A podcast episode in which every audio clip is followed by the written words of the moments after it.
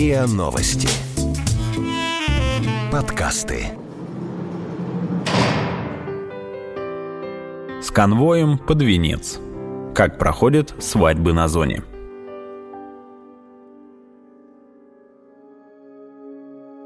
Платье на прокат и первый брачный поцелуй под конвоем. Свадьба в колонии отличается от обычной не только антуражем.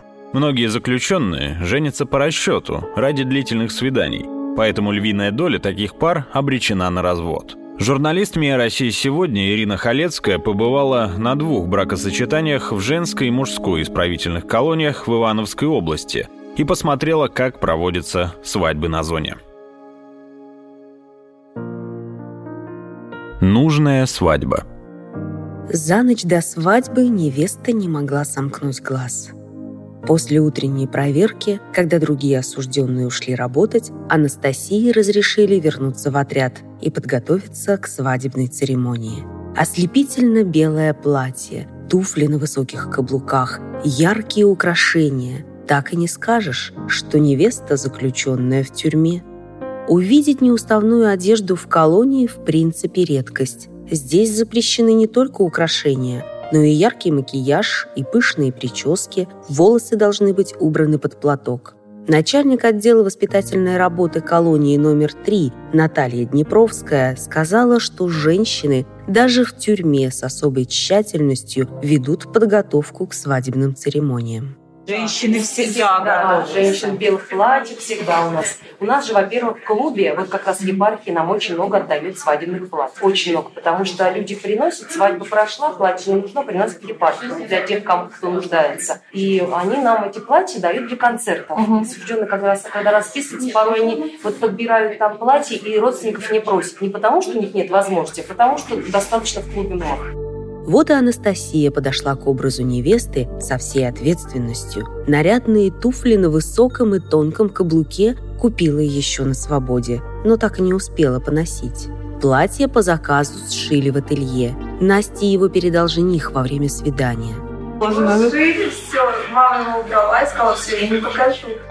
Настя уже год отбывает наказание по 228 статье. Девушка получила два года колонии общего режима за наркотики. Наталья Днепровская заметила, что в колонии Настя проявила себя как ответственная девушка. С первых дней начала интересоваться, чем она должна заниматься, как можно пораньше освободиться. Она э, трудоустроена была сначала швейное производство, но видно было, что в клуб ходит, посещает, э, занимается культурно-массовой работой, воспитательной, представила часто воспитательные mm-hmm. мероприятия. И вот у нас освободилась вакансия в школе, и сейчас она работает трудоустроена, да. С будущим мужем Настя познакомилась еще на воле. Я вообще сама из Иванова, но я очень много лет уже в Иваново не живу. И я жила в Сигорске все это время. Mm. И там мы с ним познакомились, и когда меня посадили, он переехал в Иваново, поближе к моим родителям. Девушка рассказала, что жених Алексей всегда был с ней обходителен и постоянно ухаживал.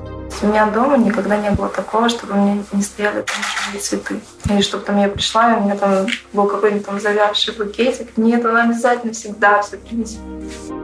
Поначалу, когда Настю осудили, она и не надеялась, что Алексей останется рядом с ней. Когда меня посадили, я понимала, что, возможно, там никаких отношений там дальнейших не будет. Угу. Но я просто знаю, как он э, ездил, как он переживал, как с адвокатами или что вообще это происходило, как он с этими передатчиками. Я абсолютно, наверное, на него даже другими глазами посмотрела. Кстати, вот не факт, что вот, чтобы я вышла замуж, если бы я не оказалась здесь. Здесь вот для меня это были вот именно поступки. И его мама очень хорошо ко мне относится. И действительно, я как бы даже не ожидала. У меня не было такого, чтобы там меня кто-то осуждал, что я здесь оказалась или нет. То есть такого нет. Как уже моя свекровь получилась. Она наоборот ему говорит, что не дай бог ты упустишь, нет, хорошая девочка, все. Мы как бы общаемся, и кроме как вот, ну, действительно добрых этих слов, да, и какой-то вот прям действительно поддержки, никогда от них другого ничего не слышала. На вопрос, почему не дождались освобождения, чтобы пожениться, Настя ответила – жених настоял. Пока девушка рассказывала историю знакомства с будущим мужем, шли последние приготовления – надеть серьги, диадему, накрасить губы. Все, пора на регистрацию.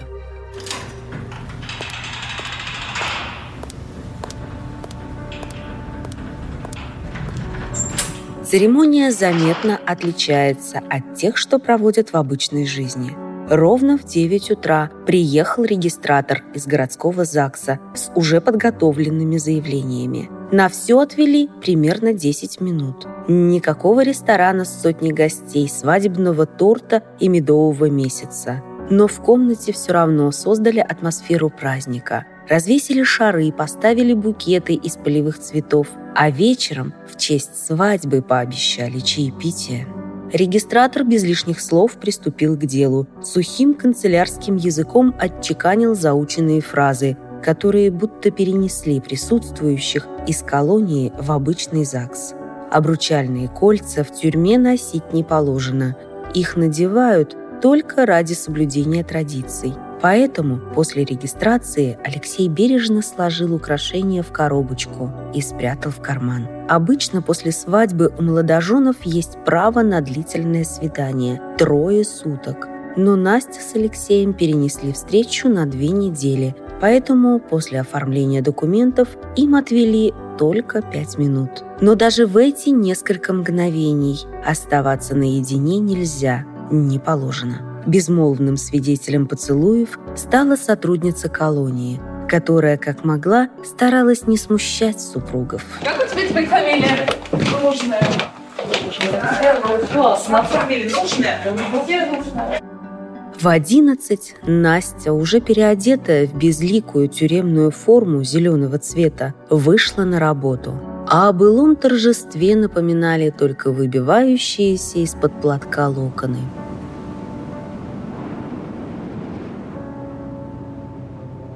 По любви и по расчету.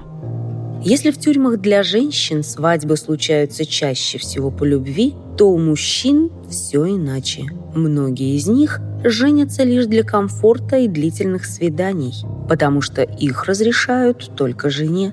Ради такого удовольствия мужчины красиво говорят то, что хотят слышать женщины, а те и рады. Часто на обман покупаются так называемые заочницы – девушки, которые на воле с осужденным никогда не виделись и познакомились по переписке.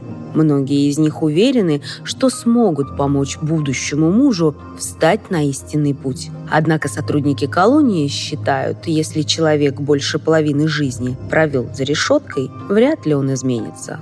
Случается, что сотрудники колонии пытаются разговаривать с этими девушками, когда видят, что осужденные их откровенно обманывают. Но чаще работникам тюрем трудно вмешаться, ведь это личное дело каждого. Официальной статистики по количеству браков в тюрьмах ФСИН не ведет. Но для сравнения, если в женской тюрьме, где отбывает срок Настя, в год проводится не больше 10 брачных церемоний, то в колонии особого режима для неоднократно судимых мужчин 18 свадеб в год. В эту тюрьму и отправилась журналист МИА «Россия сегодня». С любовью из СИЗО.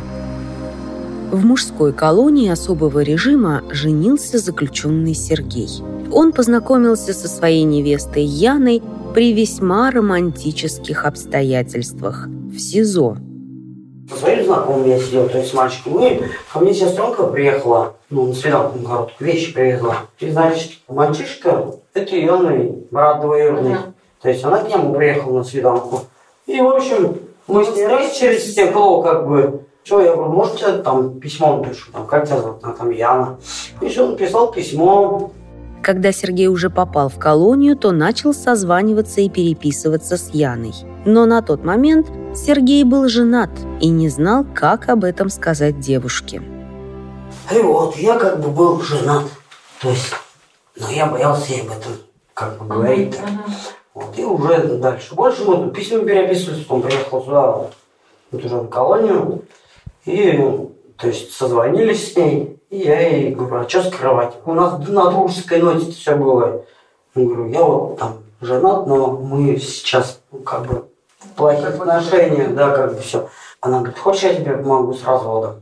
Я говорю, ну как бы помоги. там написал на нее доверенность, чтобы она там запросила там документы нужные там в ЗАГС. В общем, сюда приезжала раз на четыре. Яна скромная. Пока Сергей рассказывал об их знакомстве, она держала его за руку, молчала и внимательно слушала. Чувствуя на себе взгляд избранницы, жених начал активно жестикулировать, шутить, всячески стараясь быть с душой компании. Его компания сегодня – приехавшие журналисты и сотрудники колонии. Я ей по телефону с первого звонка сразу сказал, я говорю, я сейчас, в общем, сразу разведусь, я на люблю я тебя такой. Сергей признался, что сначала Яна не восприняла всерьез его намерений. Сергей сидит с молодых лет. Первая ходка – кражи. Мужчина признался, что в то время не понимал, что делал и зачем. Не знал статей Уголовного кодекса. Вырученные же на кражах деньги он тратил на свои развлечения. Первый срок был самым большим – 8 лет – Потом, по словам Сергея, еще две судимости он получил ни за что. Якобы одна женщина написала на него заявление, что он пришел к ней домой, ограбил, да еще и угрожал. Сергей же утверждал, что все было не так. Просто дама предложила ему прийти в гости и остаться. Он отказал, а отверженная женщина, по словам Сергея, таким образом решила отомстить. Регистрация в мужской колонии прошла совсем быстро. Три минуты на то, чтобы подписать свидетельство о браке, надеть кольцо на палец Яны и сделать фото на память. А после – трехдневное свидание.